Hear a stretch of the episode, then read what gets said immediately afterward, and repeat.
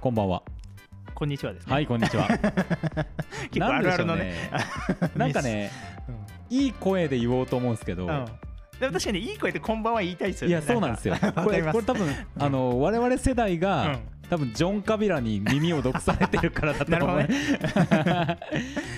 で、こんにちはっていう時はうん、皆さんこんにちはって言うっていうのが、やっぱジョン・カビラ流じゃないですか。なるほど、なるほど。失礼しました。えーフットボールジャングル第19節、はい。今週もやってまいりましたがお昼12時ですからね。そうでございます。バリバリ何がこんばんんもやねんみたいな。何回やっとんねんって話ですけども。はい。はい、今日も自己紹介からいきましょう。はい。えーサッカーライターの洋平です。サッカーファンの森重です。よろしくお願いします。よろしくお願いします。いやいやいや、えーまあまあ、あのサッカーの話題には事欠かない季節です、ね。そうですね。はい。これオフシーズン困るか オフシーズンね、オフシーズンの模様をうんどれぐらいの解像度で終えるかっていうのがな。ああー、またね確かにね。楽しさですよ。そうね。あの移籍市場とかもそううんあまあ、ヨーロッパの方、その時期をかけてもいいかもしれないそうですね。まあ僕はあの選手のインスタとかめっちゃ追いかけようかなとか思ってますけどね。いいですね。なるほどね。あのーさキャプテンがね、あはいキャプテンあのアビスパ福岡のキャプテン 前さんはですね、はい。あのドッグランに行かれてる様子なんか上げたりとかしてるって言犬の写真よく載せてますもんね。ねうん。なんかいつか僕も犬飼ってるんでいあつかあのキャプテンに会うことがあるかもしれないなと思ってるんですけど アビスパでいうと、あれ、和光選手がつい最近始めてましたよね。あそうですか、うんあららつい最近本当に始いやめたーなんか仲いいですよね、うん仲いいですねお互いにコメントし合ってるそうそうそう。なんかいじってみたいね。本当ね、うん。いいなと思いますけれども、うん。まあまあそんな話から始まった通り福岡からねはい。この番組やっておりましてひょっとしたら福岡以外の方から聞いてくださってる方もいらっしゃるかもしれませんが、そうですね、はい。うん。で結構ね国外っていうケースもあるんで。確かに世界中聞きますからね。そうなんですよ、うん。まあまああの福岡といううん。ところから2人でお送りしているわけでございます、はい。でなんとはいメールをいただいております。おおやった。えーもうですねいただいたのは9月11日なんで。だいぶ前。一月前なんですけど、はい。まあ今日の話題に合わせて取っといたということにしてください。忘れてました。お察しくださいね。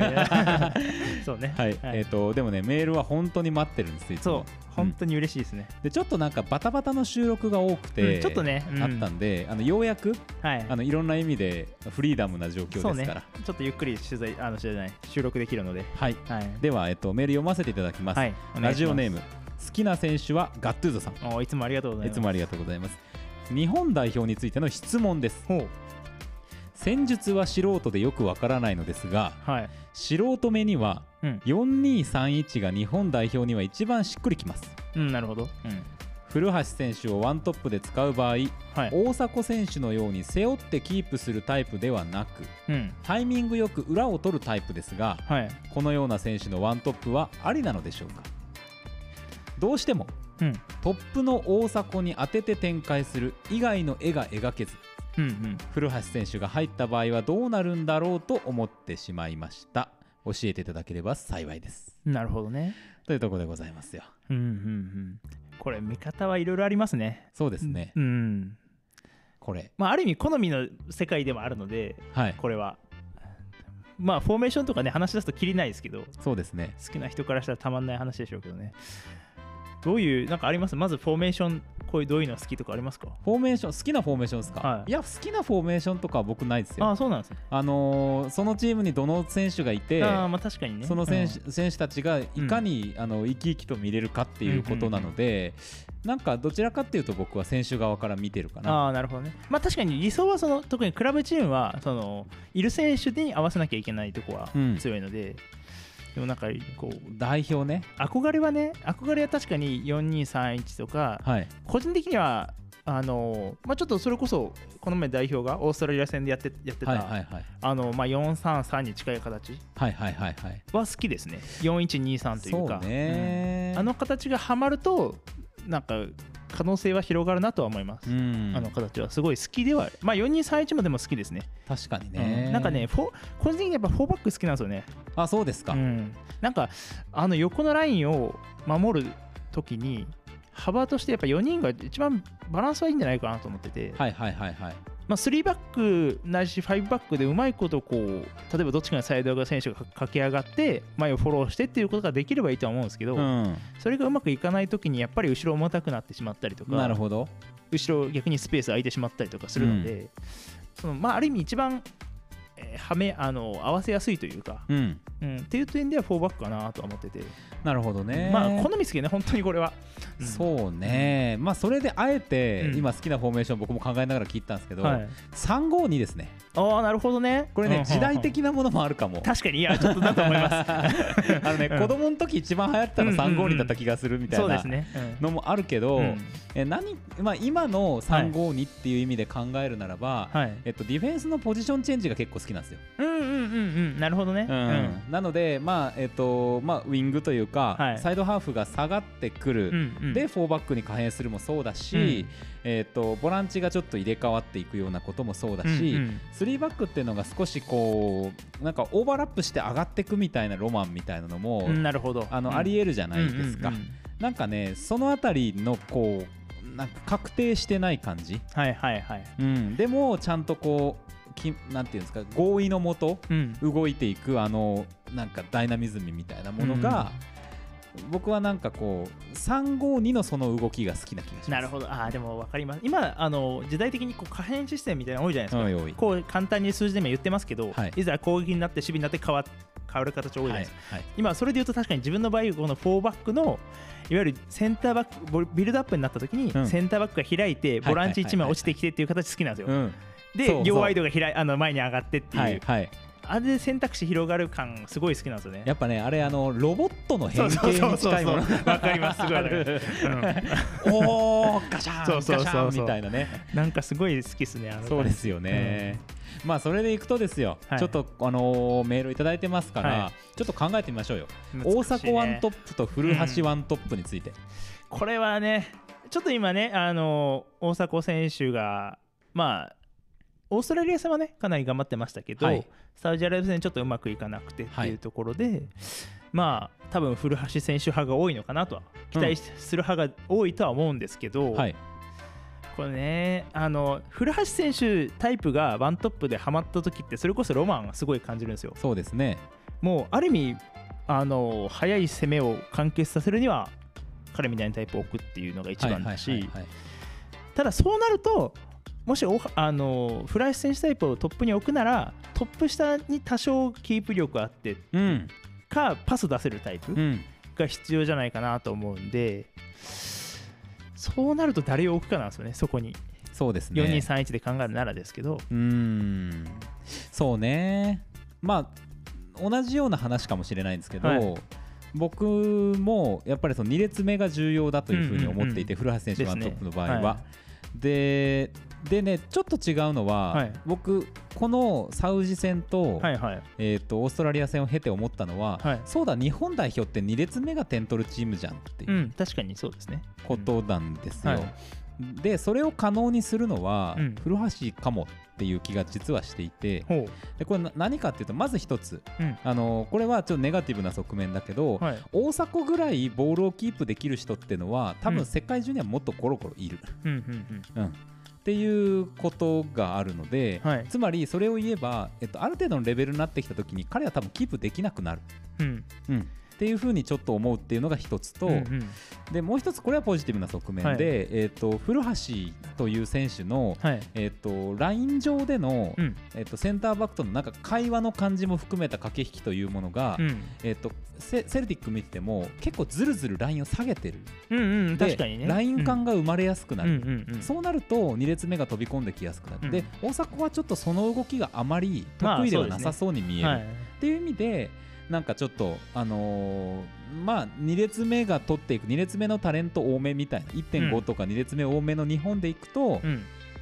そうやってサイドも生きるじゃないですか、はいはいはい。ライン感が出てくるとうん。1人、あのー上がってくるので、うん。まあ、サイドが少しサボさ絞ってこなきゃいけなくなったりして、うんうん。サイドのオーバーラップ呼び込むみたいなことができたりするんで、なんか、あのそういう、うん。うん、それこそシステムのうん。あのポジションチェンジみたいなことが起こりやすくなるっていう意味で、うん。僕は古橋ワントップは面白いんじゃないかと。うんうん。でオーストラリア戦はちょっともうみんなバテた後だったんでもうちょっとあの試すべくもないって感じだったけどまあでもいい形を作ったりしましたかそうらねですよね、なんかあれ頭からだったら、うん。もうちょっとああのちゃんと試せたなって感じもした。そうですね。まあ、彼はまたちゃんと守備もするタイプでもあるし。そうですね。あとまあやっぱり中央古橋右伊藤左、えーまあ左左奥川ありますけどみたいなスピードタイプ並べてたってロマンはありますね。そうですね。あれはね。本当。単純にロマンはすごいあのなんかこうミサイルみたいな。そうそう 突っ込んでいく感すごいですね。あれはきついですね相手は、ううんん単純に嫌だろうなとあの時間ですよそして、うんうん。そりゃもう嫌ですよ。そう。で 浅野とかもいるし、うん。速いタイプ結構いるんで今。でそうなってきた時に、じゃあ古橋ワントップでうん。2列目、今、与江さんみたいにキープしていくって人を置くとしたら誰か。そうなんですよね。ここが難しい。だからせめてキープかまあキープとまでい背負うんじゃなくても例えば相手がプレッシャー来た時に1個2個持ててパス出せるっていう、うん僕結構その点では、うん。南野か鎌田どっちでもある程度いけるなって気がしました。けど、ねうんなるほどね。うん、久保はちょっと相性が悪いかもしれないとは思いました。うんうん。うんうんけど、あのーいいなと思ったしう、ん。うんなんかそこは今回見られなかったじゃないですか、はいはい。うん、だから次回以降見たいポイントだなって、ですまあね。今回2列目の選手がちょっと離脱したりがあったのでそうですね、うんいなかったのでね。そうそうそうだから難しいですね。でもその質問に答えるとなるとどうなのかな。でもいや大迫が、まあはい言ってしまうとですけどもうピークは過ぎてるんですよ多分。ああそうか。正直言って。そうかもね、まあだからバリバリやってた頃うん。の大迫ならやっぱり大迫ワントップ好きでしたけどその例えばなんだろうなあのオランダ戦オランダに勝った時か,う三、んか3対2かな。で勝った時とかみたいなこうなんていうのかな。本当に世界を相手にキープできる選手であった頃は大迫ワントップは好きでしたけど、うん。ちょっとね怪我もその後しちゃいましたし代表戦の後も、うん。ちょっとやっぱりかなり無理してるんだろうなとは思うのでそういう意味では古橋選手にかけたい気持ちはありますね。であの試合終わった後に、はい、あのトラップミスしてゴール決め損ねた、はい、はい。あのの話をすっげえあれこうやっときゃよかったなみたいな感じで明るく古橋喋ってたんですよ。ああ、なるほど。選手とこうあの挨拶しながら回ってる時はいはいはい。にそのジェスチャーをしながら喋っうて、あこの感じが大事やなと思って、うん。うんやっぱね悲壮感入ってきたりとか、なんかこう妙な気合入ってると、うん。やっぱちょっと雰囲気悪くなるんで、特にある意味ストライカーはもうなんていうのかな外してもあんま気にしないみたいな。そうそうそうそう。うん大事ですねなんかやっぱ神経質になりすぎるとね、うんうん。なかなかきついっていうのはあるんで、ね、そう次決めりゃいいやって思わないとダメ。そうそうそうそう、そうね。でもやっぱこの好きな選手はガットゥーゾさんがおっしゃるように、うん。この大迫ワントップ以外のイメージを抱きにくいというこの状況うん、自体がちょっとこうきつい状況なような気もします、うん、確かにね。あとそう今までそのまあちょっと質問とは外れますけど南のどこで使うんかっていうのは個人的にちょっと思ってて。なるほど。左で使われてましたけど、はいはい。あそこが本当にベストなのかなとちょっと思うんですよ、うんうんうん例えばまあそれなりのスピードなんかそれなりのものはそれ総合的に持ってますけどそれなり例えば右上の伊東純也選手はまあ圧倒的なスピードがあるっていう中で彼が左にいてすごい生きるかっていうとどうなんだろうと思ってですね、うんうんうんうんうん長友は上がりやすそうでしたけどね、うんうんうん。まあちょっとあの上がりすぎた感があるぐらいでしたけど。失点シーンはね。あのタッチのリズうんうん。ムと、あとやっぱ視野の広さですよね、うん。これねあの映画館の座席問題と南野の配置問題は似てると僕は思ってて。ほえあのすごい映画フリークは、うん。映画館のどこから見ると思います吉田さん？うえどこに座るか。ーうん一時期映画大好きでしたけどその時うわあでも俺前に座りきらなかったんですよね。どえどうなんだろう。でもね確かに中央例えば後ろの中央とかだと前の人気になる気するんですよね。ああなるほど。本当の映画好きからすると。だから人がいなさそうなとこ行くのかなと思って。サイド、そう。うん。これサイドうん。の、ほぼもう相当前みたいな、でこれ、まあ、みんながそうだってわけじゃないんですけど、うんそういうこう一つの説があるって話なんですが、えーはい。えっと特に、うん。えっと英語圏以外の映画うん。英語でも日本語でもない映画を見る場合は、はい。右サイドなんですよ。なんでかっていうと右側に縦字幕が出るから。ああ確かにでそれを見つつで、うん。なんでじゃあそんな角うん。に行くのかっていうと、うん。あそこが一番全体が見えるっていうんですよ。へえでこれはね確かに僕も結構その辺に座ることがあるので特にミニシアターの場合は、はいあのはいはい IMAX スクリーンとかはうん。真ん中がいいと思います、うんうんうん絶対に。だけどミニシアターとかの場合はそこに座るのは、うん。確かにね結構集中して全体を見ることができるんですよ、うんうんでこれとあの南の配置問題っていうのを見た時に、うん。えー、と割と、うん。あの大きな的を持って、うん。えー、と人数かけて攻める IMAX スクリーン型の時は真ん中。あの、通り道が少ないでちょっと全体見ながら、正確なキック打たなきゃいけない時は左もしくは右っていう、あのー そういうわけわからん説を ちょっと今思いついたんで言いましたけど。ってことが言えるような気がします。なるほどね。だからそうね。まあその古橋大迫問題でいくとまあ多分結果人それぞれだと思うんですよ、はい。答えというか。これ明確な答えないじゃないですか。ないですよ、うん。だって両方いい選手だそうそうそう。タイプも違うし、同じタイプでね例えば能力でどっちがどうとかいう話ならまだしも。だからもう好みですよね本当に、うん。うん。うん前の4人って特に好みだなと思うんですよ、うん。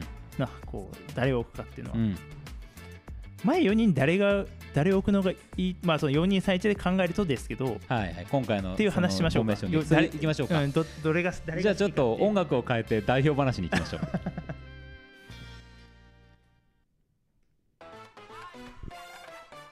あのこれいつもはウィークリークラッキーのねそうですね。コーナーの音楽ですけど、まあ、選手の話をするとすれば、この音楽に変えていこうっていうことですけども。さあ、えー日本代表のフォーメーション4231の、はい。えー31、うん。まあ、1列目と2列目。そうですね。の選手はどの割り振りがいいだろうか。っていうもう好みでねこれはね。でもさこれですよ、はい。あのえー、と日本代表に必要なものは夢と余白だっていうのを最近ちょっと思ってるんですけど、うんうん。まあ、夢としては、はい。やっぱりこうあんな組み合わせ見たい。うんうんで余白としてはうんうん。ここはこの別の選手の方が面白いんじゃないかって話をする。うんるほど。この2つの言説がうん。こう世に落ちていけばいくほど多分日本代表熱っていうのがうん。世の中で上がっていくような気がしていて、うん。で結構そのそれをね、はい。話題提供を誰がやるのか問題っていうのが今あの JFA の課題だなと思確かにあんまりないですもんねそういう。なんかこういう、まあ、結果結論は出ないんですけど、う、うん、っていう話こういう話をするのってた単純に楽しいじゃないですか、そう。うん、うもうねななんでもない話なんですけどそうそうそうそう、じゃあ行きましょうよ、うん。えー？これね実際自分から言ったけど悩むな、悩む悩む、うん、今の今のですよ今の、はい。げ現行で現行日本代表で現ね役日本日本、で代表選手。うん。あの招集されてない選手とか怪我した選手も入れましょう。うん。まあ、あの大迫選手が例えば怪我してるとか関係なしでね、はいはい。フルのですね。戦えるとして、まあでも見たいあー見たい度でいくとあ決まり俺決まったかな、うん、マジで？一応決まった。これででもねこれハマるかどうか一回置いといてくださいね。もう好みです見たいなっていうところだけなんですけど。そうですか、うん。えじゃあ、はい。1ポジションずつ一緒に発表していきましょうか、はいきましょうか。上からいきます？あじゃああいや最後にトップいきません。そうね。サイドから。サイドから。右サイドぐらいからいきましょう。はい。じゃあえっと右のウイング、うん。右のウイング右サイドは自分は久保久保選手。あ同じだ。まあやっぱ久保選手にちょっと期待したいですね。いやそうですよ、ん。それこそさ、うん。今日も再三話しているうん。可変フォーメーションの申し子じゃないですか、うんうんうん。やっぱマジョルカでも、はい。もうほんといろんなとこに顔出すから、うんうんうんねやっぱいいなと思うんですよでやっぱり守備能力も近年上がってますしそうですよね。うん十分十分できますねあそこ。でやっぱいざという時にチームを盛り立てる、で、うん、あのなんていうんですかドリブル突破とシュート、そう。なんとかできますからね。うん。やっぱオリンピックで、うん。やっぱ最後の方唯一気を吐いたのうんが、うん。間違いないですね、久保のやっぱり、りタフ,、タフネスだったと思うんで、はい。もうあのそこはもう合意です。そうですね。まあ伊藤選手もね間違いなくいい選手なんですけどそうですね。ん、好きなんですけどねあのスピードっていうのは、うん。いや夢がある。そ久しぶりの一人スルーパス。う いやでもワンあのワンタッチ目ね。たまんなかったですね。うん。でもちょっと思うのは、はい、ボールを受けて抜くまでうん。ものすごい期待さすけど、うん、やっぱボール離す時のクオリティが落ちますね。あーいわゆるクロスの精度とかね。クロスとシュートになった時に急にそのギャップがうん。ちょっとなんかまた愛らしいんですけど、うん。まあちょっとね代表としてはやっぱ久保に軍配上がるかなと僕は思いまそうですね。まあ途中出場でも逆に輝けるタイプだと思確かにそうですね。は。はいはいはい。疲れた時間の彼は嫌でしょう相手は。嫌ですよ。もう本当に嫌だと思いますよ。もう絶対守りたくない。も行きましょうじゃあ。うはい。左？あじゃあ左行きましょう左行きましょうか。まあでも自分から言っといてなんですけど左南のかな。またかぶっとるな。一緒これ一緒かな全部。いやでもね多分ね次が違う気がする。あそうですか、うん。あそうですか。うん。左南のです、ね、左。まあ悩んで自分から言っといてなんだしそのまあ例えば南野を個人的にはですけどまあ、2トップ1.5列目みたいな形で、はい。2トップ気味で南のその1.5列目のとこ置くのもありかなとは思うんですけどそうですね。でも2点いわゆるこの4-2-3-1で考えるとまあ左かなってはいいうはい感じです。はい僕は、えーっと南野が、はい。まあ、まさに1.5列目のポジション可変、久保が、えーっと1.5列目から2列目にかけてのポジション可変っていう形で、まあ、あのありえないですけど、はい。トップ南の久保っていう縦ラインがうん。起こる瞬間が、うん。ゲームの中にあるっていう、そんなこう位置づけです。だから左と右がうん割と似てるわけじゃないですけどもどちらもボールをしっかりタッチできて、うん。シュートやパスという精度を結構高めてやれるっていう人だから、うん。位置を変えながら、うんうんうんあの狙っていくスナイパータイプっていう意味で、うんね。ちょっと置いていくといいかなと思いました。うんうんうん。やっぱりここら辺は一緒なんですね。でも多分ね次違うと思うんで次あえて森重さんから聞いてえーじゃあ、まあ、まあいわゆるトップ下というか、うんトップした2列目トップはは誰かということで、はい。えー僕は鎌田ですね。ああやっぱりここ変わった。自分はあえてここに堂安おおそう、うん。あえてね。えーその心は？その頃はまあやっぱり守備能力も逆にあるし、はいはいはいはい。中央で、まあ、キープもできるし、はい。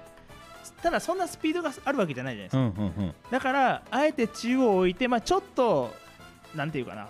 例えば鎌田選手とかよりちょっと半歩後ろかもしれないですけど、うん。でも久保選手とのあの連携はめちゃくちゃいいしなるほど。あそこに堂安置いてまあでもある程度相手引きずってのドリブルもできて、はいはいはいからのまあパスも出せるしそうですね、うん、あのあの久保堂安ラインは好きなんですよ。うん。夢がありますね、うん。それはわかる。これからの日本代表っていうところで考えると、なんかさ、うん。漫画的。そうそうそうそう。あの2人でどうにかしちゃうっていうところはね。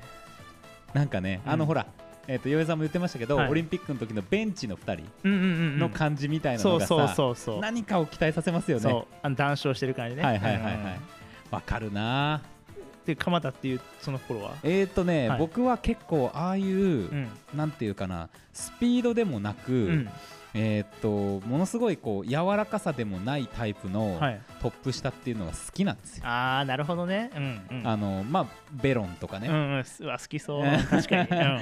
好きなんですよ。うんうんうん。でそれで行った時に、うん。まあ、結構最近ドリブルもしっかり仕掛けますけど、はい。やっぱあんま走んない選手だったじゃないですか、まあそうですね。うん。でだんだんだんだん走ってくるようになった時に、あのとはいえがむしゃらに走るのではなく結構効率を求めて走ってるなっていうのがよく見るところで,、でそのねクールさっていうか、うん。あのすごく大事なポジションにいるんだけど、はい。あくまで自分のペースでサッカーしてる感じっていうのが、僕はね、うん。あのいつか大仕事をやってのけるメンタルじゃないかと思ってて、確かにメンタルはね、素晴らしいですすごい。ね彼のあの感じは。でなんかある意味ふてぶてしいというか。そうなんですよ、でやっぱあのポジションは、うん。ふてぶてしい選手がいると思っていて、うんでなんか周りから見ても若干のアンタッチャブルさもあるし、うん。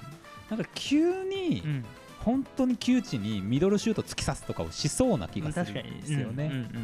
でやっぱその僕球筋うんパスもシュートもそうだけど、彼の球筋がすごく何か日本の他の選手にないタイプだと思うので、うんうん。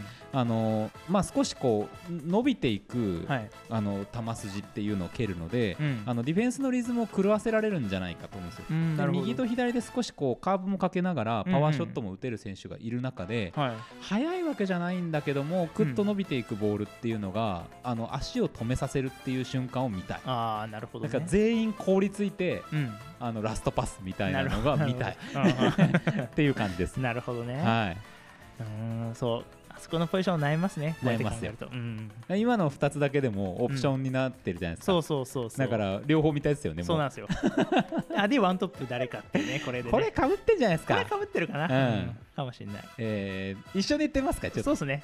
言ってみましょうか。せーの。古橋。あ、まあ一緒だ。ねここはね。これか、結局4分の3かぶってんじゃん。なんだこれ。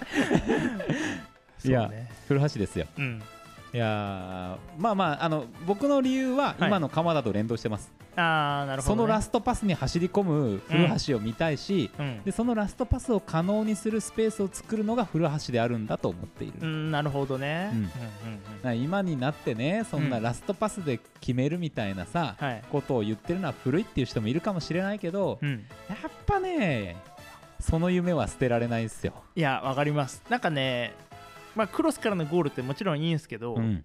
そのラス例えばスルーパスみたいなのが出て、うん。縦パスが出てっていうからのゴールってなんかまた違うなんていうのかな。なんだろうねこのなんか気持ちよさありますよねめちゃくちゃ。ありますあります、まあ、ある種オーストラリア戦の南野から田中碧に対するパスは、うんうん。ラストパスっていう類ではないかもしれないけど、うんはい。ちょっとやっぱりこう全てを置き去りにした裏を取った逆を取ったパスだったじゃないですか、はい。あの気持ちよさですうんかります、ね、あれ見たい、うんうん。僕はそういう感じですけどどうですか？古橋選出理由は。まあなんだろうな。まあお大迫がだから大迫好きなんですよ。俺ずっと好きだったんですけどまあちょっとね単純に今の大迫にいわゆる今の大迫だとしてもみんなが求めるのはピーク時の大迫じゃないですか、うん。ちょっとなんかねある意味酷だなと思ってて、うん。本人ちょっとなんかまあで結果怪我しちゃってるし、うん。ちょっとあんま負担させすぎじゃないかなと思うんで、うん。っていうところでの、まあね、あので古橋選手、まあ、セルティックでの、まあ、ゴールもちろん見てますけど、はいあのスピードで あの胸でゴールしたりしてるじゃないですか、はいはいはいで胸でゴールできるっていうことはある意味そんだけ余裕があるというかそうですね。もう頭で決める必要もないみたいな状,、うん。状態なわけでいあ普通多分普通の選手なら頭で決めるところを胸で決めるってことは一歩前に出てるということなんで、そんだけコンディションもいいっていうことだしあの今さっき言った自分の2列目、えーなんか久保、堂安、南野ここっはいはい。てめちゃくちゃ流動的でいいと思うんですよ。そうですね。誰がどこ行ってもできるし、うん。この3人の中で、はいはいそんだけ流動的な中でどっからでもパス出てくるみたいな。はい。古橋にっていうところを見たいなとはそうで思いますすね。だからもう本当にうん。まああのつかみどころのないうん、うん液体のようなはい、前線が敵をこうか乱していくそう様をねそう。そう、うん、見たいんですよ。見たいですね。そう。なんかなんかあの真正面ど根性勝負みたいなことじゃないはい、サッカーがねうん、そこにはあるんじゃないかっていう。そこには。そうね。確かにね、なんかねやっぱりなんか大迫に関しても、はい。やっぱこれは衰えもあるのかもしれないですけど、はい、さっきの伊藤と同じで、うん、やっぱねボール持って敵かわすまではもう本100点100当すごい。点ですね。100点でしたねなんだけどやっぱその後のクオリティがやっぱ急に落ちる。うん、うん、なるほどね。でねやっぱね、振り返ってみたら、はい。結構ノリノリの試合か大量得点の試合でばっかり点を取ってるんですよ、大迫っうんて。なるほどね。だからやっぱりね0-0の1点っていうのを取るのは、うん。そんなに彼の特性上は合わないかもって思う、うん。まああの高校生の時は違いましたけどそれ以降正直点取り屋ではないですよね。そう。うん。でやっぱり今必要なのは点取り屋だっていう気もするんで、まあもちろんその使い方だと思うんですけど、はい。やっぱ固定する選手じゃないんじゃないかっていう感じはしますよ、そうですね、うん。そうね。それこそだからちょっと逃げ切る時とか。はいはい。そうですね。すごくいいうん。プレーしてくれると思うし。うん。てかまあなんて言ってもやっぱ古橋選手がはい。やっぱ夢を見せてくれてる感じがしますよ。そうですね、うん。なんか何ですかあのキャラの良さ でで彼のキャリアもまた好きなんですよ。ああの FC 岐阜からスタートして。そうですね。しかも FC 岐阜もあれ結構ギリギリでしか決まって入団してるんで、ね、それがもし決まらなかったら多分プロにもなってなかった選手なんでそうですよね。そういう選手がのし上がってきて26歳で海外に渡りっていう、うん。でゴール量産。ね。夢がある。いや漫画なら絶対イニエスタになんか必殺技教わってますよ このタイミングでだ 出ろみたいなね裏に抜けろみたいな絶対ありますよねそういうシーンが、いやね。いやいいな、うん。いいですねこの話。そうですね。こういう話はいくらでもできますよ。皆さんのえー前線4人。はいこれメールいただければと思いますよ。それを、あのーそれこそねあのメッセージいただいたそうですね。好きな選手のガットドさんもそうですしぜひ。いただければと思います。あのー YouTube のコメントなんかもあそうですね。コメントでもか結構ですし。毎回ねコメントいただいておりますんで、はい。ぜひあのいただければというふうに思います。はい。これねもう30分です。マジっすか？本当当はね、本当はね、あのサウジアラビア戦、オーストラリア戦のね、こうレビュー的な話しようと思ってたんですよ。うん、まあでもえーそれに関しては、はいまあ世にたくさん流れてますからそうですね。まあ、次週の分で少しだけ触れましょうか。そうしましょ軽く触れて。うわかりました、じゃあ、えーフットボールジャングル第19節そして20節に向けてうん。はい。今日はここでまでということで、はい試合終了です。はい、意外とロスタイムは短かった そうですね。はいはい。